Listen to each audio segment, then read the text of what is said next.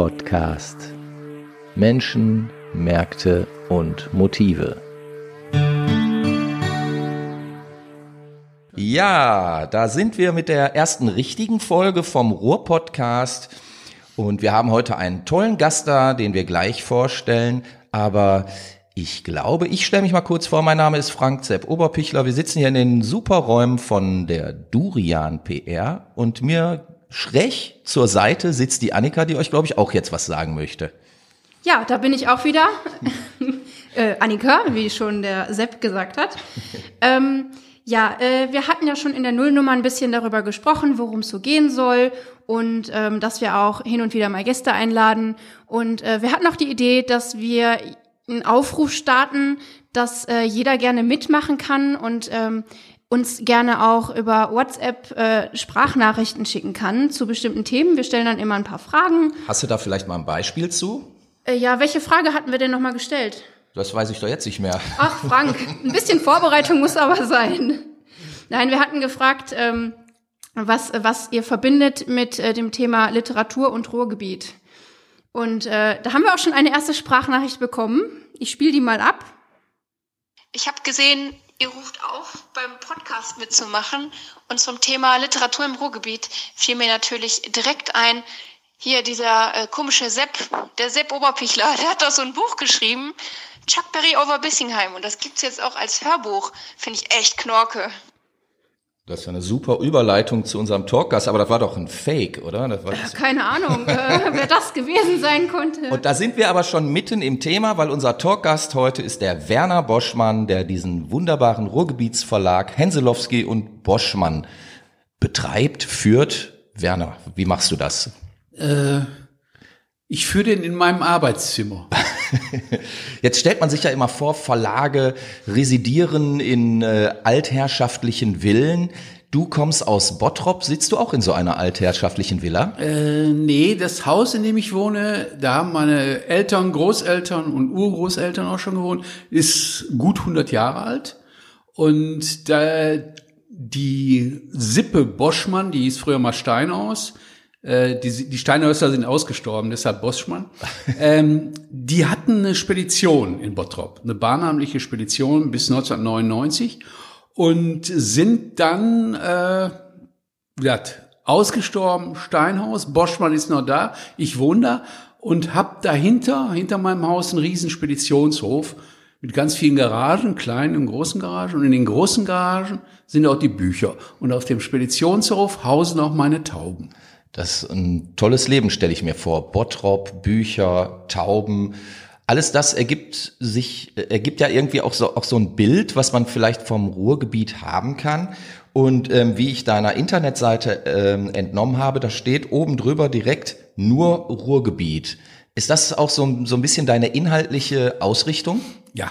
Äh, wir machen also nur Bücher, die sich thematisch mit dem Ruhrgebiet beschäftigen und auch nur Bücher mit Leuten, die aus dem Ruhrgebiet kommen oder hier mal zugezogen sind, muss aber schon länger her sein. In der Regel ist es auch so, dass die Autorinnen und Autoren hier leben, denn ich mache so Lesungen und sowas. Und wenn die zum Beispiel, was weiß ich, irgendwie nach Berlin gezogen sind, ist das schwierig, wenn die jedes Mal für eine Lesung irgendwie einfliegen oder einfahren müssen. Gibt es denn eigentlich auch noch andere Ruhrgebietsverlage? Ja, es gab mal viel mehr, also sicherlich 2025 unterschiedlichster Größe und Kleine. Das hat sich reduziert so in den letzten zehn Jahren. Und ähm, der größte Verlag ist der Klartext Verlag. Das war mal ein in An- und Abführung linker Verlag. Tolle Leute, die das gemacht haben. Ähm, die machen das etwa so lange, wie ich das mache, so seit Mitte der 80er Jahre. Da sind ganz viele Verlage hier im Ruhrgebiet entstanden. Dieser Klartext Verlag ist dann irgendwann mal von der Watz, also von den Funke Medien übernommen worden und äh, macht tolle Bücher. Äh, den ehemaligen Chef, den Ludger Klaassen, den kenne ich gut, der ist beispielsweise jetzt auch in einem neuen Buch, wo auch zwei andere Beteiligte beteiligt sind, auch oh, vertreten. Wer ist denn da gemeint? Wer könnte ja. denn da gemeint sein? ja, äh, das Buch beschäftigt sich mit Vorbildern und der hat ein wunderschönes Teil geschrieben da über seine Tante Maria. Äh, das heißt allerdings, allerdings Tamaria, ne? also Ja. wie man das so ausgesprochen hat. Klasse Typ. Äh, was ich sagen wollte auch, in der Regel kennt man sich auch untereinander, weil es so viele nicht gibt. Und ähm, es ist nicht so, dass man in so einer riesen Konkurrenz zueinander steht, sondern man kooperiert da auch. Weil eben leider so ist, es gibt nicht mehr so viele. Vielleicht Ja. noch fünf, sechs. Es gibt sicherlich welche, die ich dann nicht kenne, die äh, Sachen mit Book on Demand machen. Es gibt auch Verlage, die sich für ein Buch gründen. Und dann weg vom Fenster sind? Oder? Ne, das ist so, wenn ich ähm, beispielsweise, ich habe einen Roman, ich bekomme den irgendwo nicht irgendwo unter, da mache ich äh, einen Verlag auf und bekomme eine ISBN und kann dann meinen Roman auch äh, über, äh, was weiß ich, vertreiben, über die Buchhandlungen, über Online und so weiter und so weiter. In der Regel ist es dann so, dass das nach wenigen Romanen irgendwann einschläft, weil man auch letztlich nicht den entsprechenden Vertrieb hat. Ja, ich wollte gerade sagen, also ähm, so dieses Self-Publishing war ja vor einigen Jahren ein Riesenthema. Ich war vor ein paar Jahren selber in, in Leipzig auf der Buchmesse. Da gab es, glaube ich, eine ganze Halle mit Ständen nur von Self-Publishern. Ich habe mich damals schon gefragt, äh, wie das ein Zukunftsmodell sein soll, weil, weil ja diese Leute auch alle einen gewissen Vertriebsweg brauchen. Die müssen in die Läden rein, die müssen ähm, sich selber präsentieren, um überhaupt Publikum zu erreichen. Siehst du in diesem Self-Publishing-Markt eigentlich äh, ein, ein, eine echte Geschäftsmöglichkeit oder ist das so, ein, ja, so eine, so eine ähm, Geschichte, die jetzt einfach mal aufgekommen ist und in ein paar Jahren auch wieder weg sein wird? Was äh, Öffentlichkeit macht, ist dieser oder diese eine unter tausend. Das klappt dann. Äh, Da hat jemand das richtige Thema erwischt, hat auch vielleicht die richtigen Kontakte. Das klappt dann. Das wird natürlich dann auch publiziert, um diesen Markt anzuheizen. Aber über die anderen 999 wird dann nicht mehr gesprochen. Ähm, es ist eine Möglichkeit, etwas zu publizieren, von dem man sagt, dass es wichtig ist, für wen auch immer. Und ähm, ich kenne einige aus Bottrop auch, die das, die es so machen. Das, da hängt ganz viel Herzblut dran. Es sind auch Sachen, die politisch sind beispielsweise. Ne? Ähm, es ist mühsam, aber die Leute, die ich kenne, die machen das gerne. Und das ist also auch ihr Herzstück. Ne? Und ähm, die freuen sich wirklich über jedes Buch, genau wie ich, das sie verkaufen. Ne? Ja, klar. Wie, wie sind denn eigentlich so, ähm, wo wir gerade bei dem Thema Verkäufe sind, die Verkaufszahlen einzuschätzen? Also ähm, ich, ich kenne ja sehr viele ähm, Leute, die irgendwann mal irgendwas veröffentlicht haben oder mal in ähm, irgendeiner Anthologie veröffentlicht haben oder so. Und wenn ich mir dann aber anschaue, was ähm, Kollegen von mir ähm, verkaufen, die ähm, im Bereich Self-Publishing unterwegs sind, die sind ja schon froh teilweise, wenn sie 50 Bücher vereisen, also oder ab äh, äh, loseisen, ähm, weil dann die gesamte Familie irgendwie ein Exemplar gekauft hat und danach passiert dann nicht mehr viel. Ähm, wie, wie ist das denn ähm, in, in deinem Kontext zu sehen? Also du hast ja jetzt eine ganze Handvoll Autoren, ich weiß nicht, 40, 50 oder so. ungefähr, äh, je nachdem, wie man es rechnet, ungefähr 50. Ja. Ja, die werden die werden ja unterschiedlich ähm, sicherlich unterschiedlich angenommen auch. Verkaufst du die Bücher nur hier im, im Ruhrgebiet oder gehen die auch ähm, bis über die Grenzen hinaus? Ähm, es gibt für mich zwei Vertriebssysteme. Das erste ist, das sind die Buchhandlungen des Ruhrgebiets und zwar äh, alle bis auf Thalia. Thalia ist eine Ausnahme, weil ich deren Mindestumsatz nicht erfülle. Da ist es so, dass die direkt bei mir bestellen. Ähm, Vorteil für beide ist, ich kann denen bessere Konditionen geben und ich bin schneller als die Grossisten. Ich mache das alles über DPD und ich lege auch immer ein paar Klümpchen dabei und so. Ja, und ich kenne die auch alle. ja, gut. Ja.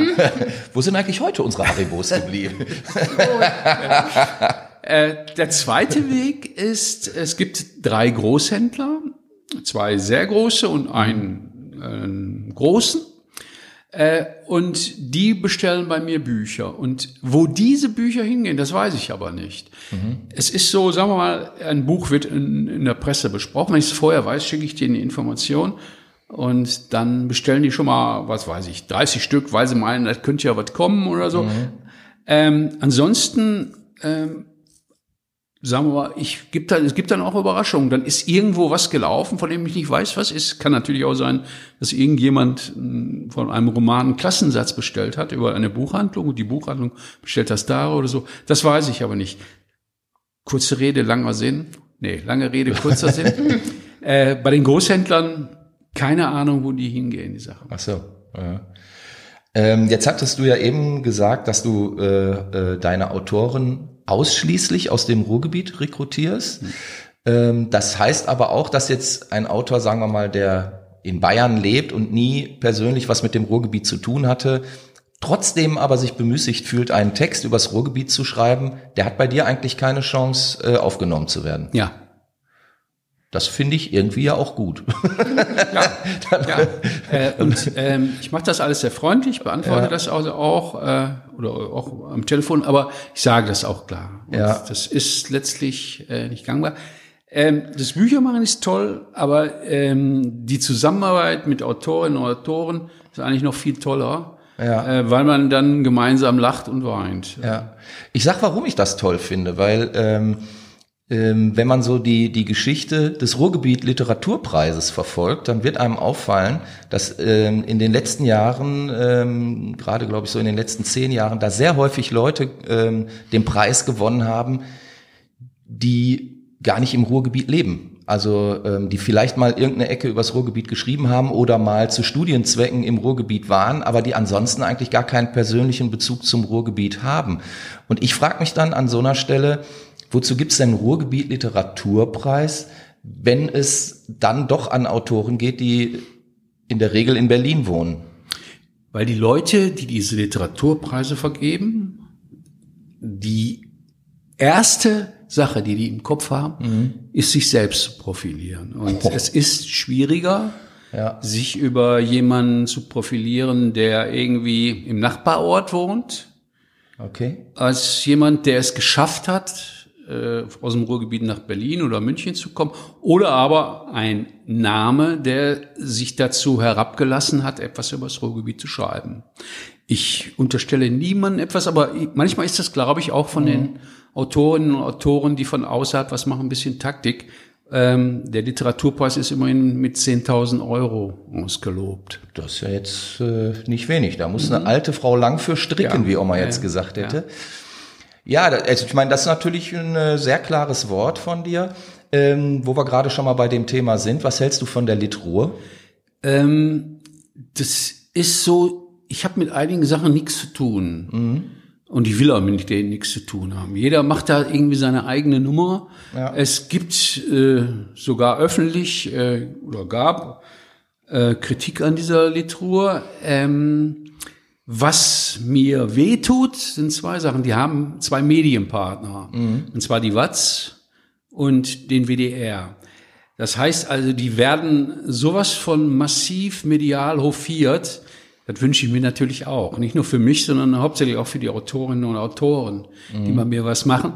Das tut mir schon weh. Und ähm, wenn ich sehe, wie einfach es ist, äh, die besten Sendeplätze, äh, die dicksten Artikel beispielsweise bei der Watz zu bekommen.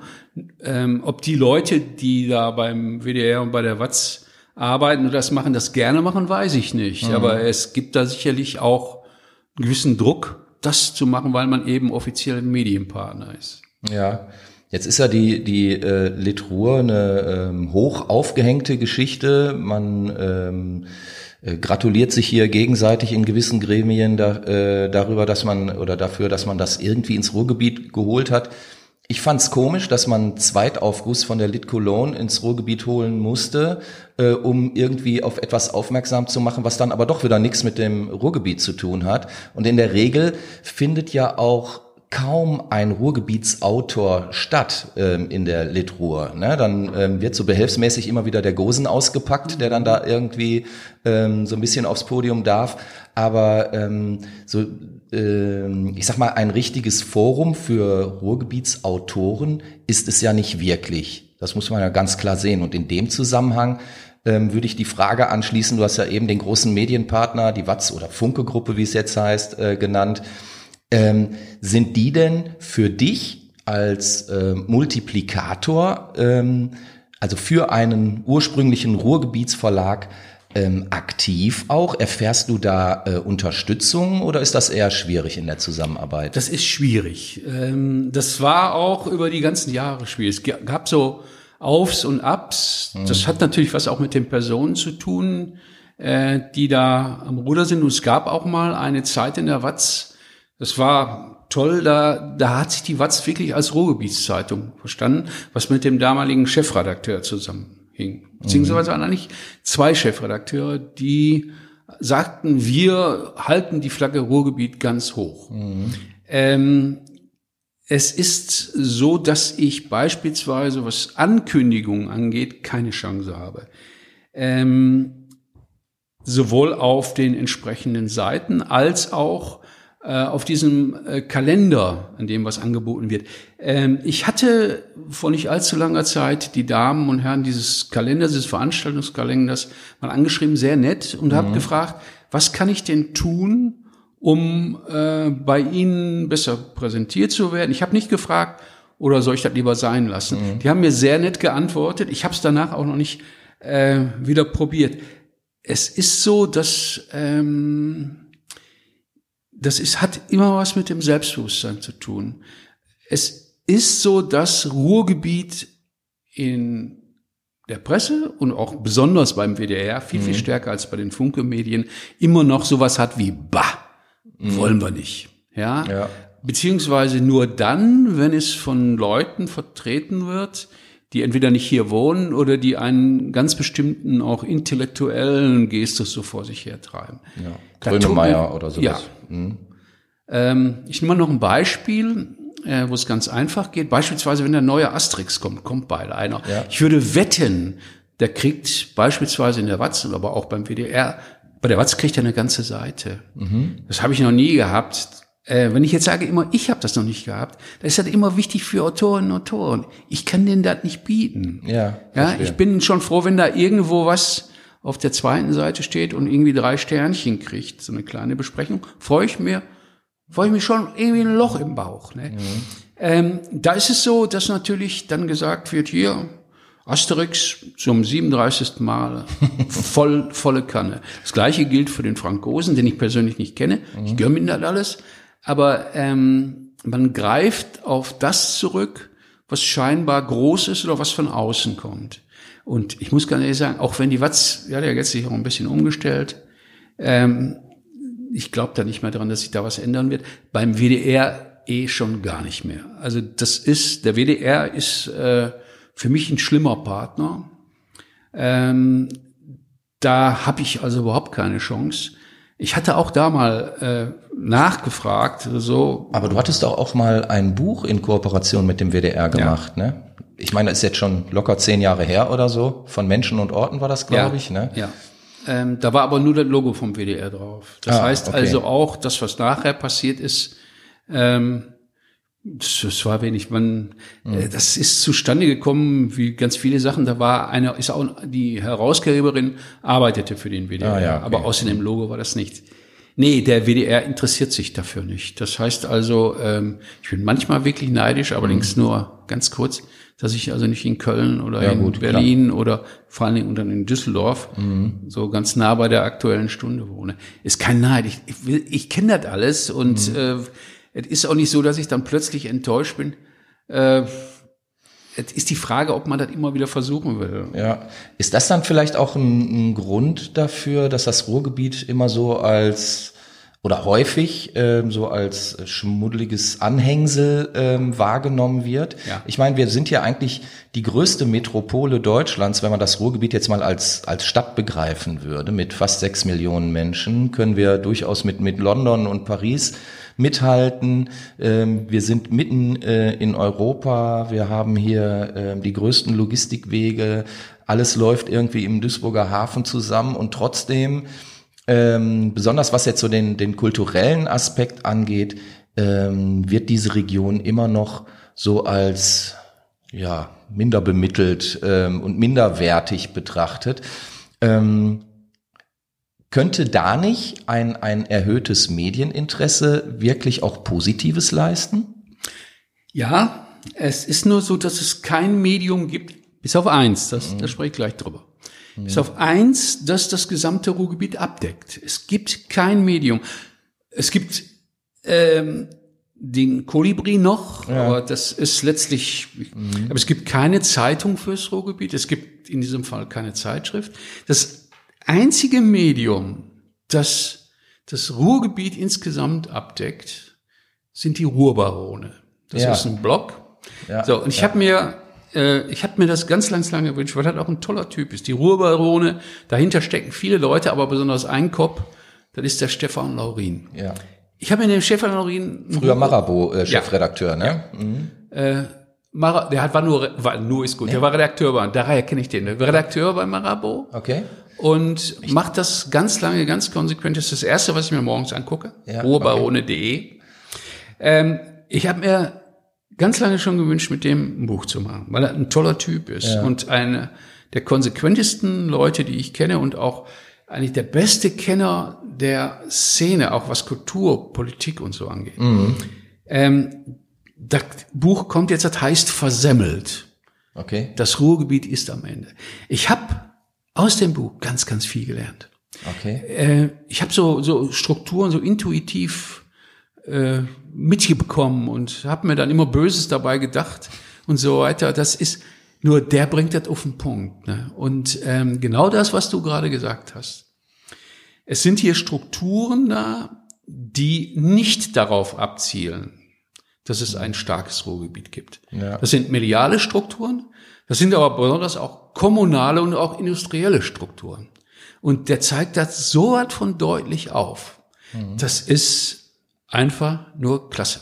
Jetzt hast du Ähm, uns natürlich sehr neugierig gemacht. Wann kommt das Buch? Äh, Ende August sind die Bücher da. Ich nehme noch auch dazu eine Geschichte. Ich hatte versucht, dazu, ich lasse die Adressen weg, Lesungen zu bekommen, auch in äh, öffentlichen Institutionen, ähm, die mir sonst sehr wohlgesonnen sind.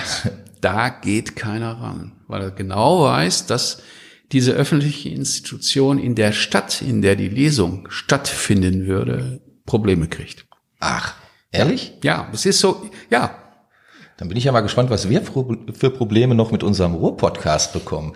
Bin ja geradezu neugierig drauf. Ach du Schande, ja. Wieso?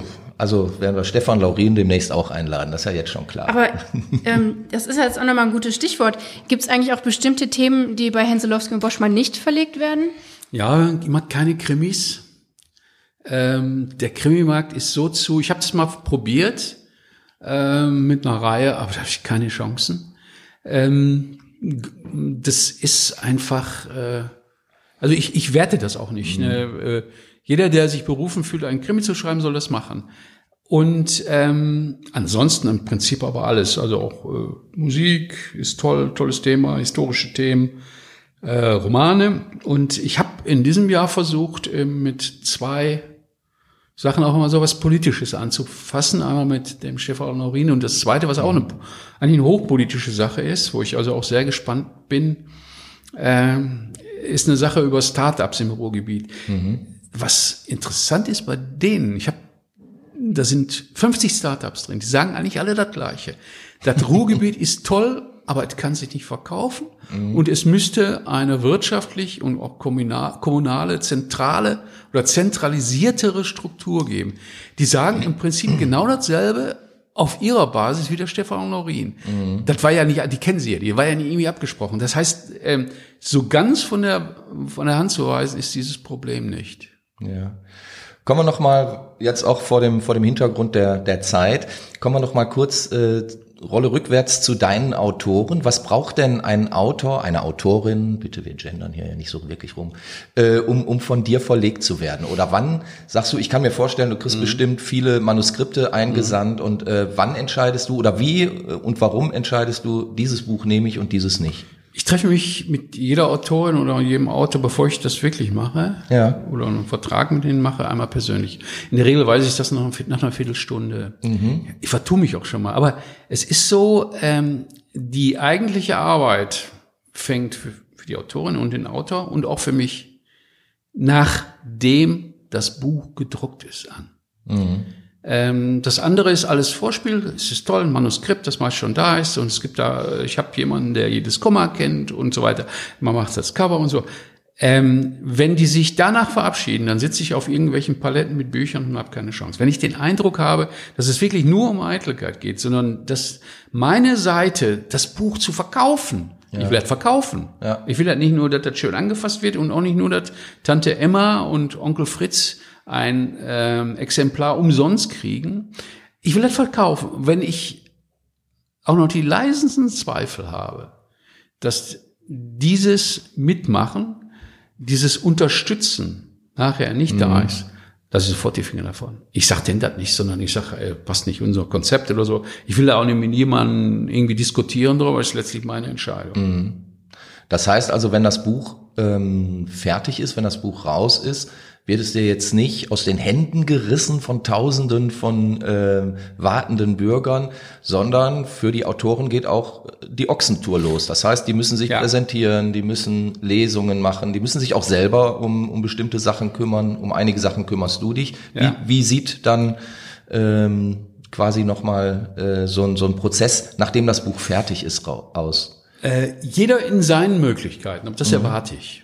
Mhm. Ähm, ich nehme ein Beispiel, dieses Buch, in dem also alle drei beteiligt sind, die hier am Tisch sitzen. Mhm. Ein wunderschönes Buch mit einem wunderschönen Cover.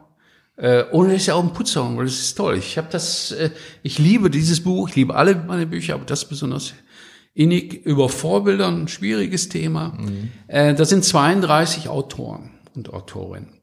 Ähm, ich weiß, ich habe ähm, beispielsweise, wenn ich eine Auflage plane, dann schreibe ich den Autor, in diesem Fall alle, nochmal vorher an und guck, was zurückkommt. In diesem Fall ist es so gewesen, ich habe 32 äh, angeschrieben, es kamen drei Rückmeldungen und ähm, die zielten eigentlich darauf hin, dass man über dieses Buch einen Einstieg finden würde zu einem eigenen Roman, der da veröffentlicht wurde. Mhm. Es kam keine einzige Rückmeldung mit dem Begriff, wie kann ich unterstützen? Keine. Mhm äh, in dem Augenblick ziehe ich meine Auflage runter, ist klar. Ja. Das heißt also, was passieren wird, wenn es so weitergeht, ist, dass ich diese mit einem netten Anschreiben diese 32 Autorinnen und Autoren anschreiben werde. Und dann höre ich, dann kriegen die fünf Freiexemplare, die haben auch ein Hunderter gekriegt mhm. für das, was sie da geschrieben haben. Ich mache das nicht wie der billige Jakob. Mhm. Dann höre ich von denen nichts mehr. So, was ich hören möchte, ist sagen, ich habe eine Möglichkeit, das in dem und dem Klümpchenladen und in dem Kiosk anzubieten oder aber ich gehe äh, zu unserem Stadtspiegel hin und frag den und so weiter und so weiter. Ähm, in, wenn es, wenn ich den Eindruck habe, dass es danach tot ist, ziehe ich die Auflagen runter. Mhm. Das heißt, die Höhe der Auflagen richtet sich auch nach dem, wie ich das Engagement der Autorinnen und Autoren ansehe. Ja. Welche Möglichkeiten hat man denn als Autor? Ähm, ein Autor ist in der Regel in der Stadt bekannt. Der hat ja in der Regel nicht zum ersten Mal etwas publiziert. Das heißt, er hat äh, Zugang zur Presse. Ich schaffe ihm den gerne auch, aber da muss man mich auch fragen. Ich mache das nicht alleine. Ähm, er hat Möglichkeiten, das auch in seinem Verwandten- und Bekanntenkreis äh, klar zu machen. Mhm. Moment, ich muss das, ich muss das zurücknehmen. Das stimmt nicht ganz bei diesem Buch. Äh, es waren zwei, die in ihren Möglichkeiten was zugesagt haben. Also ich nehme 30 minus, aber 2 plus. Ich muss die, darf die beiden nicht, nicht, nicht vergessen. Ähm, und ähm, mir reicht eigentlich schon die Frage, wie kann ich Unterstützung mhm. leisten? Wenn die nicht kommt, habe ich im Prinzip verloren. Okay. Bei so einem Buch. Bei den anderen Büchern, wo es nur ein oder äh, eine Autorin oder ein Autor ist, äh, da weiß ich das vorher. Bei den 30 weiß ich das nicht vorher. Ja. Es ist so, ähm, ich hab, mache nicht die erste Sache mit so vielen Autorinnen und Autoren, die, die das ähm, im Vorhinein überhaupt nicht gemacht haben, die sind beim nächsten Mal raus. Das heißt, das ist so schön, ich habe ich hab den Hut auf. Ne? Ja. Das heißt also, ich habe noch eine Zwischenfrage. Ja. Wie kann ich unterstützen? Zu spät. Jetzt, jetzt Aber wir sitzen vorbei. ja hier in unserem Podcast und das ist ja auch schon. Äh, ja, hier ist ja, Dorian ist im Prinzip ideal. Wir, der Zepp und ich, wir machen das ja. ja. Das heißt also, äh, der Zepp schiebt mit Durian PR-Mitteilungen raus. In dem Augenblick ist das, das ist für mich eine riesen Unterstützung. Deshalb ist das, das ist ein Grund, weshalb ich irgendwie so lange und so gerne mit ihm zusammenarbeite. Äh, ich mache das genauso für ihn. Ich versuche also auch, ähm, das ist ein toller Musiker, das ist ein toller Schriftsteller. So ein Typ gibt's im Ruhrgebiet nicht nochmal, der so allround gut ist. Ja. Wer ist denn dieser Vogel? Ja, muss man einfach mal sagen. Äh, das ist der Grund, weshalb ich mit ihm so gerne zusammenarbeite. Ja. Das heißt, bei dem äh, baue ich, das ist, geht automatisch. Das heißt also, wir wissen, okay, wenn ich weiter was mache, ich setze alle Hebel in Bewegung. Und ich mache sogar noch einen Hebel mehr, als ich, äh, als mir äh, selbst vielleicht danach ist. Ich ziehe auch einen Hebel, wo es mir vielleicht ein bisschen peinlich wird. Für den Zepp ist mir das scheißegal. Also nicht umsonst gibt's ja einen äh, Sepp Oberpichler Fanshop. Ja, In auch Dortmund das, immerhin. Ja, bei Lotto Seel, auch eine unheimlich schräge und schöne Sache. Ja, finde ich auch. Ja, puh, das war jetzt ein bisschen viel Lob am Ende des Tages hier. Ist man ja gar nicht so gewohnt als Ruhrgebietskind, da kennt man das ja nicht, gelobt zu werden. Auch schade, da müsste man vielleicht auch mal ein bisschen dran arbeiten, ne? aber da, das ist äh, eine äh, ganz, ganz andere Diskussion, glaube ich. Äh, Ich, wo ich ja jetzt so, so gelobt wurde hier über den Klee, muss aber auch sagen, ähm, ich habe bei dir jetzt, glaube ich, sechs Bücher veröffentlicht und ähm, über einen Zeitraum von 15 Jahren oder was. Und ähm, wir haben ja ähm, wirklich uns sehr häufig getroffen in den letzten Jahren und viele, viele gemeinsame Lesungen und äh, Ereignisse auch erlebt. Ähm, und ähm, bin da auch sehr dankbar für, dass, dass wir da diesen Weg gemeinsam gehen konnten an der Stelle. Und ähm, ich muss ganz ehrlich sagen, ich hätte, glaube ich, ähm, viele Sachen nicht erlebt, wenn wir uns damals nicht kennengelernt hätten. Ähm, und das war ja auch äh, äh, eigentlich mehr ein Zufall, weil ich hatte ja tatsächlich erst mit dem mit dem äh, Dr. Klaassen von Klartext Verlag gesprochen, als ich damals meinen ersten Roman fertig hatte und der sagte zu mir, ja, das kann ich nicht machen, da gehst du mal zum Werner Boschmann mit. Für den ist das was. Und ähm, so sind wir ja damals zusammengekommen und daraus geworden ist ja dann die Stones sind wir selber.